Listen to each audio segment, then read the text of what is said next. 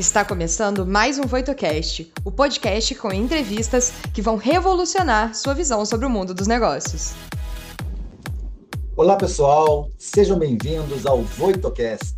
Eu sou Daniel Scaba, cofundador e CEO da Ibitec, e falo diretamente de Israel, a nação das startups.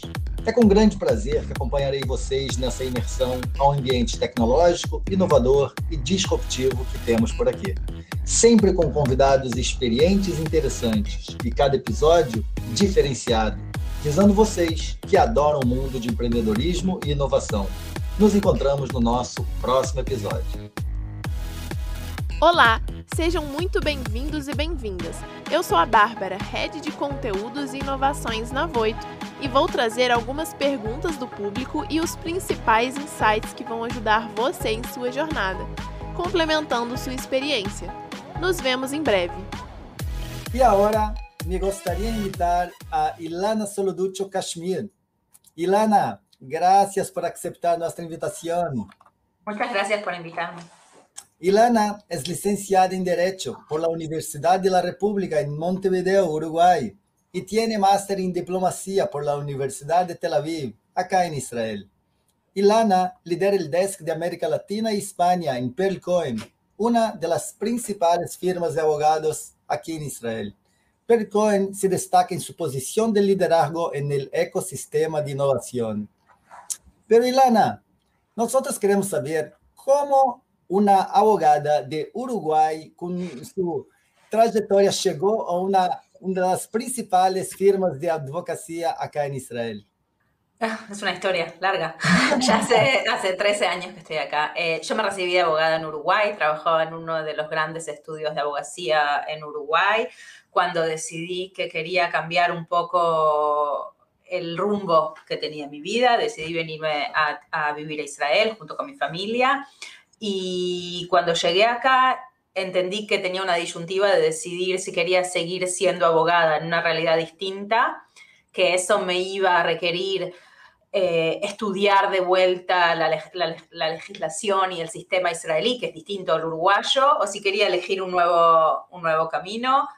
Mientras lo pensaba, hice el máster en diplomacia, que siempre fue lo que, lo que me gustó y, y era como la, la, en hebreo hay una, frase que dice que es la pinaja jamaba lev. Es siempre lo que, lo que me hizo bien al corazón hacer, pero que no pensé en dedicarme a eso como carrera. Y al mismo tiempo empecé a revalidar mi, mis estudios de abogacía para poder dedicarme a eso después. Sí decidí hacerlo. Y mientras estudiaba, entendí que sí quería hacerlo y que quería hacerlo desde el lugar donde Israel más se destaca y que puede aportar también a, Latinoamérica. También es el lugar do, donde la abogacía es, está en su punto más internacional. La, la abogacía es muy local en todas sus, sus, sus ramas, menos en high-tech y tecnología, que trasciende, trasciende fronteras. Es, el idioma es el inglés indiscutido, los contratos son bastante parecidos en todos los países, es algo que yo ya había hecho en Uruguay también, lo que había en ese momento cuando yo me fui high-tech en Uruguay.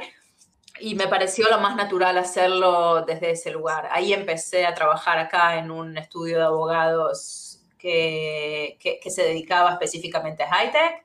Y desde ahí hace ya 13 años estuve en un estudio boutique que se especializaba en high-tech, 10 años. Y hace tres años que pasé a Pearl Cohen, donde la mayoría de mi enfoque de práctica es en high-tech general, y, y, desde que estoy en Pearl Cohen sentí que, que, necesitaba juntar mis dos mundos, las dos partes de mi vida, la, la latina y la israelí, y además de hacer el trabajo de high-tech eh, normal o general que hacen todos los abogados israelíes, decidí general. Está trabajando con América Latina y con todo el mundo, eh, la parte que te toca el corazón, la diplomacia, también hace parte de eso. Tienes razón, es verdad, es verdad, es verdad. Así que ahí fue como un poco que conjugó las dos cosas. También Latinoamérica y también Israel, también diplomacia y también abogacía, un poquito de todo. Y hablando un poco de Pelcoin, que hoy se destaca en el segmento de innovación, de tecnología, de startups acá en Israel, ¿cómo Pelcoin se convirtió en un líder en ese segmento? Es una historia bastante interesante. Pearl Cohen empezó como una firma de IP, de Intellectual Property, y no de abogacía. Zev Perl, que fue uno de los fundadores, era el que la manejaba y él entendió que siendo que era un estudio líder en IP, que tenía más del 50% del mercado en IP, ya todos sus clientes necesitaban también asesoramiento legal en la parte comercial y transaccional y no solo en la parte de manejo de propiedad intelectual. Y hace ya bastantes años eh, empezó un camino donde grandes socios de todos los grandes bufetes se fueron sumando y así formando cada una de las de los distintos departamentos que tiene hoy Pearl Cohen. Son todos eh, socios que salimos de otros estudios y nos fuimos juntando. Y eh, Pearl Cohen también por eso creo es un estudio que tiene mucha dinámica y mucha flexibilidad, porque todos venimos de lugares distintos con cultura, con cultura corporativa un poco distinta y el ADN de Pearl Cohen por eso también está bastante abierto, es flexible, cada uno tiene sus proyectos y nadie empuja para su lado y eso permite también una, mucho, una flexibilidad muy grande a la hora de hacer proyectos.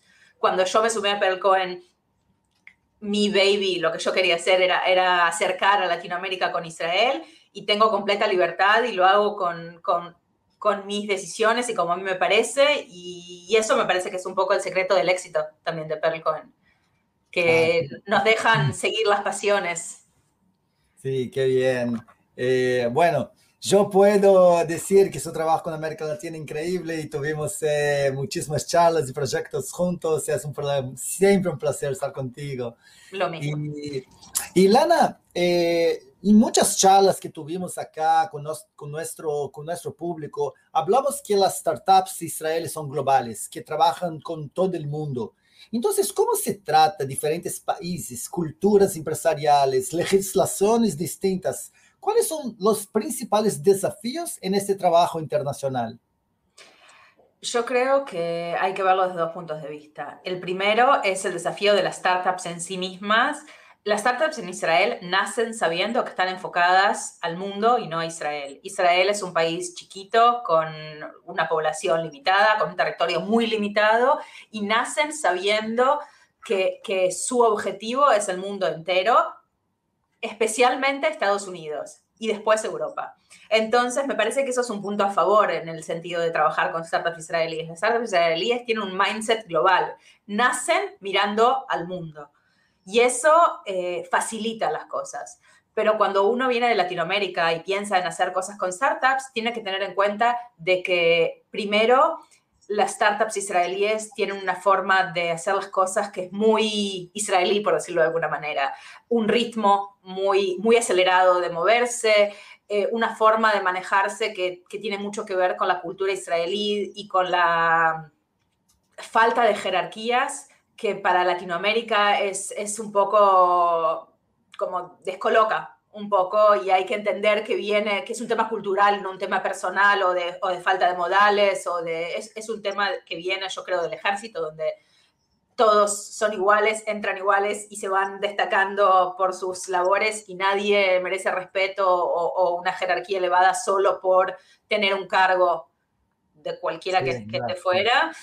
Eh, me parece que es algo que hay que tener en cuenta cuando uno trabaja con startups israelíes, que, que o, en, internacionalmente en general, que uno viene y está trabajando con personas que son distintas a uno, con distintas expectativas y, y tenerlo en cuenta. Eso, no sé si responde a la pregunta o si querés. Sí, perfecto. Y y, viendo las startups, ¿cuáles son las principales ventajas para que una startup busque una asesoría legal en sus primeras etapas de operación? Cada vez más vemos y aconsejamos buscar asesoramiento desde el primer momento. Justo ayer tuvimos un, eh, un encuentro con una startup que vino a nosotros para abrir, para abrir el, para to incorporate the company, para abrir la compañía formalmente luego de que ya tenían un año de trabajo. Las consecuencias impositivas que tuvo eso, mucho más teniendo en cuenta, en Israel depende mucho del marco legal, pero en general pasa eso, para hacer el traspaso de IP de los founders a la empresa, mucho más si consideran hacer, por ejemplo, en este caso querían hacer una empresa en Delaware y no en Israel, que es algo que nosotros también hacemos. O sea, nosotros sabemos incorporar empresas en Israel o empresas en Delaware y sabemos manejarnos con los dos los dos eh, sistemas legales. El costo que va a tener para los founders, impositivo, el haber esperado un año para pasar el IP de su patrimonio personal a la empresa es, un error que si hubieran venido a nosotros desde el principio, no importa, los costos legales no, son un 1% del costo que va a tener el, traspaso del IP ahora. Y eso sin entrar a los casos en los que otra empresa después tiene el mismo IP y compite, o un empleado que trajeron y que no, era, que no estaba formalmente, que no le hicieron contrato formal porque no habían abierto la empresa para no formalizar. Eh, se lleva parte del IP o no, o no hace un waiver del IP o ya hace un assignment y y lo pasa a la empresa. Hay tantas, tantas, tantas complicaciones que pueden salir de no tener asesoramiento legal desde el principio que nosotros lo recomendamos muy poco y en Israel lo vemos cada vez menos vienen a nosotros y los, los estudios abogados que estamos enfocados y, y, acostumbrados a trabajar con startups, también tenemos formas de trabajar con startups que económicamente les permiten trabajar con un abogado desde el day one. Desde el día que tienen una computadora en el garage, nosotros entendemos que parte de nuestro trabajo es acompañarlos desde el vamos, desde el principio, para no hacer esos errores y tenemos planes de pagos donde pagan, pagan eh, los, los anotamos los honorarios, pero los pagan después cuando, cuando hacen su primera round of financing o, distintos modelos según las necesidades del cliente para que el, los founders no paguen el precio tan, tan pesado que tienen que pagar cuando no tienen asesoramiento legal. Sí, es un punto interesante porque muchas veces primero tiene la, inversión de friends and family, del primer, eh, y solo después que viene, entonces van para el abogado y una, una serie de acuerdos. ese es un error, Daniel. Vos pensás que cuando ya tienen, ya alguien ya puso plata y, y solo ahí abren la empresa, quiere decir que todos los founders que reciben ahí las acciones de la empresa que recién están abriendo, reciben acciones que ya tienen un valor si alguien ya invirtió. Y entonces eso ya tiene consecuencias impositivas antes de empezar. No, eso es bien. Y una pregunta, ¿por qué eh, como una, una firma grande y quizás cara como Percoin trata las startups en su fase inicial? Porque no somos cara. no, de verdad que de entre los estudios grandes, Percoin, eh, parte de este espíritu joven y emprendedor del que hablaba, del que hablaba antes, yo creo que también viene a verse en, los, en las tarifas que cobramos. Nosotros hacemos lo, hacemos lo que nos gusta y lo hacemos con placer y siempre vamos a buscar la forma de hacer y de ayudar y que las tarifas no sean un impedimento para hacer lo que, lo que nosotros queremos hacer. Eh, nosotros entendemos que parte del precio que los abogados de startups pagamos por trabajar con startups, que es un placer y, tiene sus pros y sus contras, es tomar parte del riesgo que los, que los, que los startups toman para sí mismos.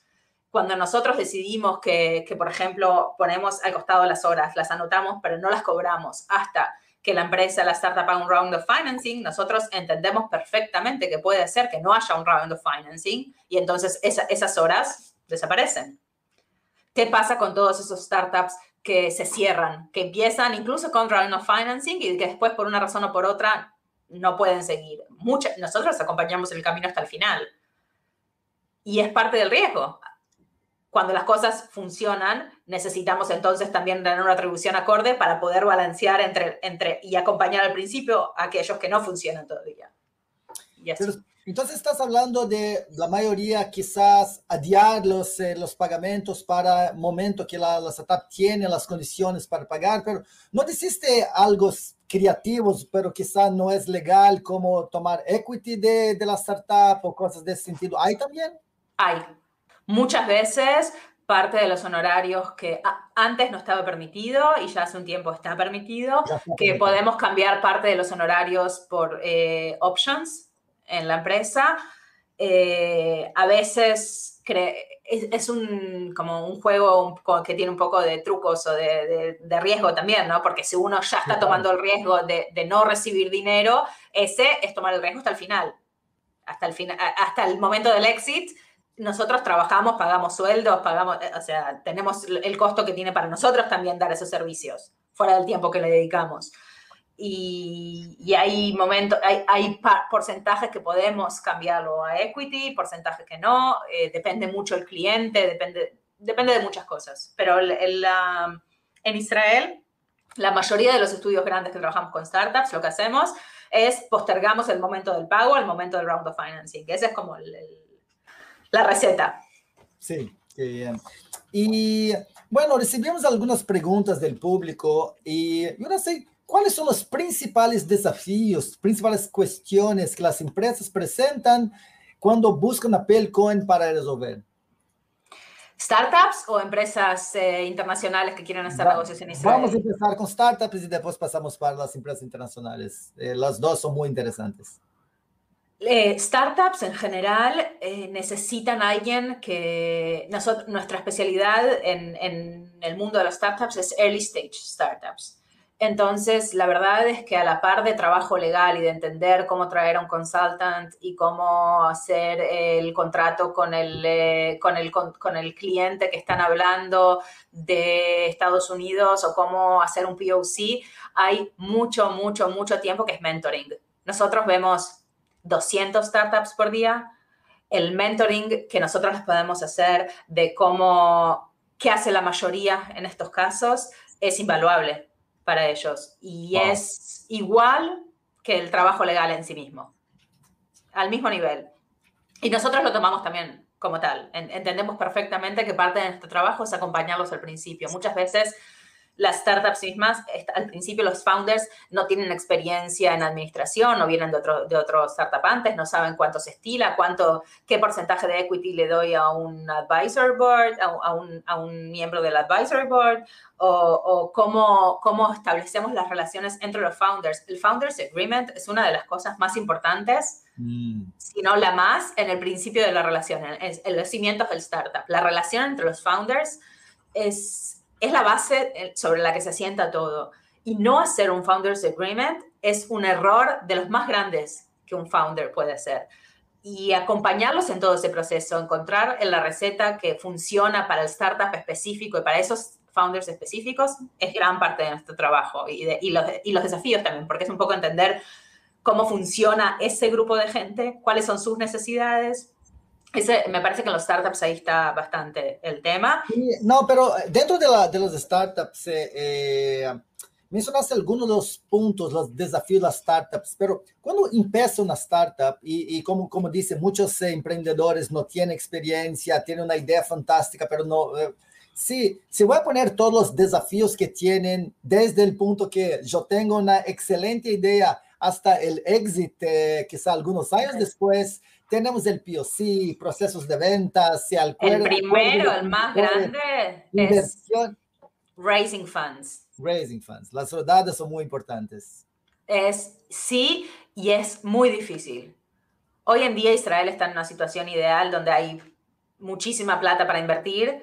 El problema es encontrar dinero inteligente, pero no importa. Sí. Para todos los startups que están empezando hay muchísima plata para invertir, pero encontrar, la- hacer el matching entre el inversor y, y la startup y que funcione lleva tiempo, es agotador. Muchas veces los, eh, los founders no tienen otro medio para subsistir hasta que llegan al round of financing. Eh, si no tienen contactos, es difícil llegar a los VCs o a los angels, que son los que pueden hacer en ese momento el, eh, el- los primeros rounds. Y yo creo que el, el más grande desafío, fuera de la idea en sí misma y, y- y el desarrollo, la implementación de la idea, es conseguir los fondos. Y también eh, eh, las diferencias entre un fondo financiero que es re- relativamente simples de, porque es plata y tal, y como, como dijiste, la plata inteligente, que son los eh, inversores estratégicos que muchas veces ah, tienen la inversión financiera, pero también acuerdos de exclusividad o, o apoyo. Exactamente. Vienen con un, con un valor agregado muy importante, pero también hay un precio relativo Un que se precio. paga por ese valor agregado. Y también hay que tener en cuenta que hay que aprender a traba- la- eh, trabajar entre un startup y un corporate. El- el- la, la conjunción de los dos y aprender a trabajar en conjunto lleva su tiempo de aprendizaje. No funciona automáticamente. Y eso también hay que tenerlo en cuenta. Y ustedes como que tienen que hacer alguna protección para los startups, que a veces una grande eh, corporación es muy agresiva y posiblemente en el futuro no es algo que es eh, favorable porque quiere el emprendedor muy activo durante todo el periodo. ¿Cómo ustedes se, se posicionan frente a las corporaciones? eh, mirando, mira, quizá ahora este acuerdo está bien para ustedes, pero en el futuro va a ser contra ustedes. Es uno de los momentos más difíciles. Yo creo que también es uno de los grandes expertise que nosotros en nuestro departamento tenemos. La especialidad que tenemos es early stage y corporaciones internacionales. Representamos a corporaciones latinoamericanas, japonesas y, y alemanas en específico, además de americanas, que exactamente eso es lo que hacen. Son strategic investors en early o mid stage companies. Y yo creo que conocer ese nicho y las cualidades y, las cosas que hay que tener en cuenta y que hay que tener cuidado, siendo o una startup o un inversor estratégico, son fundamentales. Y es algo en lo que no recomiendo a nadie que haga sin asesoramiento legal porque cosas que hoy nos parecen que funcionan perfecto, el día de mañana pueden tener consecuencias devastadoras. Si, por ejemplo, una grande, una corporación viene y quiere hacer un POC con una startup que le interesa muchísimo y que le parece que puede, tener, que, puede ser un game changer para lo que ella hace ahora. Y viene y como muchas de las grandes corporaciones dicen, yo no quiero pensar a largo plazo, quiero solo hacer este POC, limitarlo a este POC y después hablaremos de la business collaboration cuando lleguemos a ese stage es algo que nos pasa mucho y que yo no me canso de repetir, que el momento de fijar pautas básicas es antes del POC. Si nosotros hacemos el POC y es exitoso, las grandes corporaciones están en las manos del startup. No solo que están en las manos del startup y después el precio que va a pagar la corporación es mucho más alto para, para conseguir lo mismo que si hubiera hecho eso antes del POC, también esa startup tuvo acceso a, a la información más íntima de la corporación. Lo el problema. Exactamente. Y si nosotros no tuvimos en cuenta eso antes, ellos pueden ir con nuestra mayor competencia después y darles una solución que está basada en nuestros problemas. Entonces es un punto muy interesante que está diciendo, porque está diciendo, ustedes conocen el, eh, el relacionamiento entre una startup y una corporación, pero hay veces que ustedes están... Eh, el, en el lado de la corporación y otras veces en el startup. ¿Cómo ustedes se posicionan así? Por ejemplo, estaba diciendo cómo es el trabajo de ustedes con las corporaciones internacionales veniendo para Israel.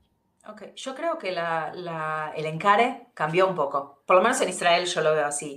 Si en los años 90 o 2000 el trabajo de los abogados era poner poison pills, hacer tricks atrás que nadie sepa cómo, cómo funcionan y que después todo lo que hiciste es sacar un poco más de provecho de la otra parte, yo no, no veo no nos veo seguro nosotros actuando de esa manera y tampoco veo a mis colegas actuando así. Yo siento que hoy en día los abogados entendemos que somos enablers, enablers y que hay un punto donde, donde está el win-win, que es fair para las dos partes, es como el, punto donde, donde se balancea, se, equilibran las necesidades y, los intereses de cada una de las partes. Intentamos cada vez más rápido llegar a ese punto. Nosotros, me parece que en Israel ya existe ese consenso de que venimos a, que nos vaya bien juntos. No, es, es muy importante cuando eh, eh, transformar el, el, concepto de los abogados de deal breaker para deal maker. Eh, que es exacto lo que está diciendo. Sí. Y, contar un poco más sobre cómo es el trabajo de ustedes con eh, corporaciones internacionales llegando a Israel. Tenemos corporación, depende mucho de la corporación, pero la verdad es que, como decía antes, que nuestro, nuestra posición ya no es más solo legal, sino un poco de mentorship, y lo dije eso respecto de, más, más, más respecto de las startups.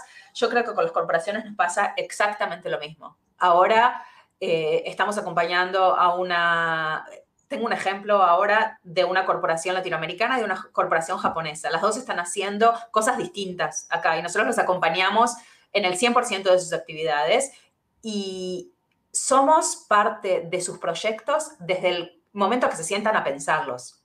Entonces podemos darles un input y explicarles también cómo se hacen las cosas en Israel, también cómo es la forma que nosotros vemos de orquestarlo entre la corporación en Japón o en Latinoamérica y el startup israelí para que eso funcione, cómo mirar las cosas desde un punto de vista que desde el principio sea a largo plazo. Entonces, los, la verdad es que los acompañamos en, una forma más, más integral, no solo asesoría legal neto, donde nosotros nos sentamos y corregimos un contrato cuando ya hay un contrato, sino que pensamos la forma de relacionarse junto con ellos. Ilana, eh, estás transformando nuestro pensamiento sobre una firma de, de abogacía. Ojalá. Ilana, un último punto es, ¿cómo ves la quizá la función o, o, cómo pueden las firmas de derecho contribuir para la difusión del emprendimiento en todo el mundo? Eh, es una pregunta que me hago yo a diario y que intento dar mi aporte desde el lugar donde yo estoy. Yo creo que los estudios abogados de abogacía tenemos una función muy importante, somos eh, jugadores centrales en el ecosistema porque de nosotros depende al final que las transacciones ocurran o se quedan en ideas. Cuando hablábamos de abogados deal makers, se puede hablar de abogados deal makers solo respecto de una transacción específica que ya está asentada o de abogados que ayuden a orquestar plataformas que permitan eh, también generar nuevas transacciones. Parte de las cosas que nosotros hicimos juntos y que, con IBI y que, de verdad hacemos en el Pelco en todo el tiempo es generar instancias donde hayan oportunidades de crear nuevos negocios. Y, y, para eso se necesita mucha, mucha inversión en infraestructura, mucho tiempo, mucha educación de mercados, mucho networking y conocer gente que permita conocer a otra gente y que permita traer nuevas oportunidades a la mesa. Y yo creo que, como en todos los rubros, al final, it's all about, it's all about people. Y ahí estamos intentando generar eh, contactos y, relaciones entre nuestros clientes y nuevos clientes, entre nosotros y pares en Latinoamérica o donde fuera, para poder también, cuando uno conoce a la contraparte, piensa mucho más rápido. Entonces, cuando, cuando una oportunidad suena y uno conoce una contraparte que le puede interesar, es mucho más fácil levantar un teléfono y decir, mira, Daniel, ¿te parece que hagamos esto? Que si uno no lo conoce. Entonces, me parece que la clave está en el relacionamiento. Y ahí nosotros invertimos mucho. Ilana, Muchas gracias por estar con nosotros hoy y compartir con nuestra audiencia los desafíos, la importancia de los estudios de abogados para el ecosistema de innovación acá en Israel y en todo el mundo. Muchísimas gracias. Gracias a ti, muchas gracias. Bárbara, o que, que você achou desse bate-papo com a Ilana? Olha, Daniel, tô para te falar que eu tenho vários motivos aqui para dizer que esse bate-papo foi incrível e cada um deles deu um insight. Então, ó, vou trazer alguns para vocês. Traz aí. Um dos primeiros insights que eu trouxe aqui, né, foi sobre como que as startups lá em Israel, né, aí em Israel, elas já começam realmente com esse mindset de que elas não estão ali para conquistar só Israel, elas estão ali para atingir o mundo. Então a gente já ouviu isso em outros episódios por aqui, é o que deixa mais interessante também e mostra que realmente é algo que acontece. As startups lá já nascem sabendo que elas precisam ir para fora, conquistar novos ares. E isso é essencial, esse mindset global. A questão também do ritmo acelerado, né, que é essa cultura mais israelense de realmente fazer acontecer, ir atrás, olha, é isso, em dois dias está na sua mesa. Então, realmente correr atrás e fazer acontecer. E também nessa questão de ir lidando com diferentes expectativas, e aí, até ligando muito com uma das últimas coisas que ela comentou aqui, né? It's all about people. Então, a gente realmente valorizar esses relacionamentos, garantir que as expectativas também sejam realizadas, enfim, garantir tudo isso para que realmente a gente tenha relações saudáveis. É, um outro ponto também que ela falou aqui que eu achei extremamente interessante era quando ela estava falando né, sobre as situações que geralmente as startups buscam quando entram em contato com eles. E aí ela comentou né, questão do early stage, né, de quando está começando, como lidar com isso tudo. E isso me lembrou muito também o livro Fome de Poder, que conta a história do McDonald's, né?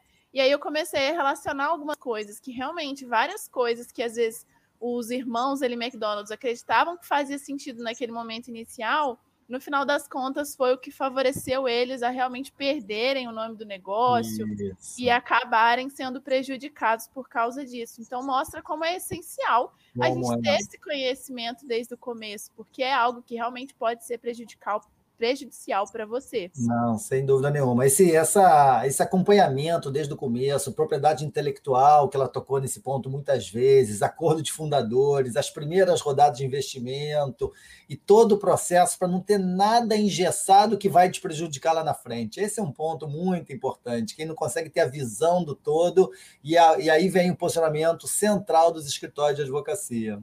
E é aquela questão, né? É normal que as pessoas realmente não saibam, porque não é todo mundo que nasce sabendo né, lidar com essas questões, advocacias e tudo mais. Então, por isso que mostra como é essencial essa questão do, do trabalho dos advogados e também a questão de que eles estão sempre em busca do win-win, né? O ganha-ganha. Como fazer para que o meu cliente ganhe sem que o outro também perca alguma Isso. coisa. A gente quer que os dois ganhem ali com aquele acordo.